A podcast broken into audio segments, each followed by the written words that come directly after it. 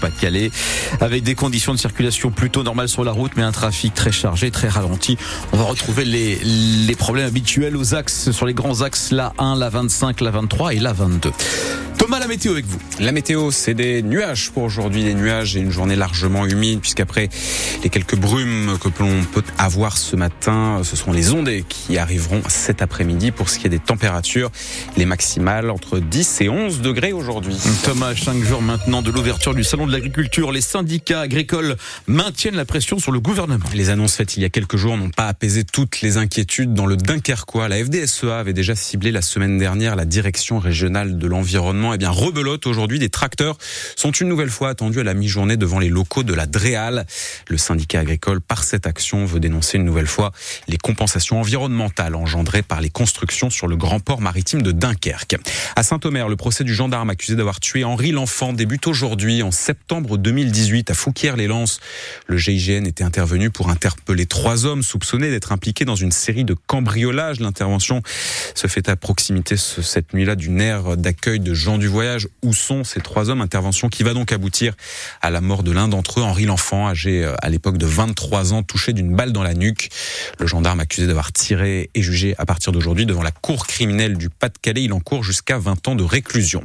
Dans le Vaucluse, autre procès qui débute aujourd'hui, celui du meurtrier présumé en 2021 d'Éric Masson, ce policier âgé de 36 ans qui a été abattu lors d'un contrôle sur un point de deal. Son meurtrier présumé est défendu par l'avocat lillois Franck Berton. À Douai, des habitants de la résidence Gaillan demandent des comptes à leurs bailleurs. Ces habitants, ils sont une soixantaine, ont été évacués hier de leur bâtiment après l'apparition d'une fissure dans un appartement. Les experts qui ont été dépêchés sur place ont conclu que les dégâts sont superficiels, mais certains locataires dénoncent l'état général de la résidence. Le maire de Douai, Frédéric Chéreau, a coordonné hier les opérations en lien avec le bailleur Norévi. Selon lui, les habitants peuvent être rassurés concernant cette fissure, mais ce n'est pas pour autant qu'il ne faudra rien faire à l'avenir sur ces bâtiments. Si l'expert nous dit qu'on peut rentrer, c'est qu'on peut rentrer, il n'y a pas de doute, il n'y a aucun risque structurel. C'est du parement ou du remplissage qui était abîmé, donc il faudra que nos révis interviennent. C'est sans doute euh, un chantier à faire sur cet immeuble et sur d'autres immeubles. La structure n'a rien et donc les gens peuvent dormir tranquilles. C'est une euh, cité euh, Gaillan qui a une cinquantaine d'années. Effectivement, il y a quelques éléments de vétusté dans les immeubles. Oui, je pense sincèrement qu'il y a un certain nombre de chantiers à mettre en œuvre dans cette cité. Nous en parlons avec nos révis et nous serons attentifs à ce que ce soit fait.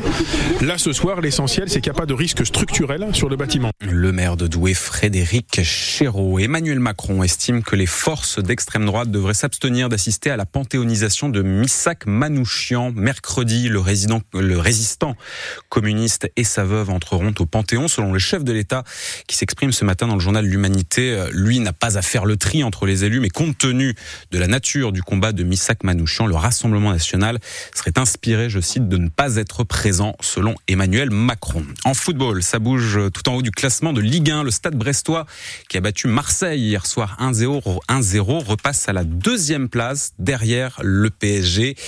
Le Racing Club de Lens, pour sa part, est sixième ce matin après son match nul face à Reims, un partout. Lens qui prend un peu de retard sur le LOSC, qui est de points devant après sa victoire samedi contre le Havre. Sylvain Charlet et ses invités reviendront sur tous ces matchs de la 22e journée de Ligue 1 ce soir dans Tribune Nord à partir de 18h.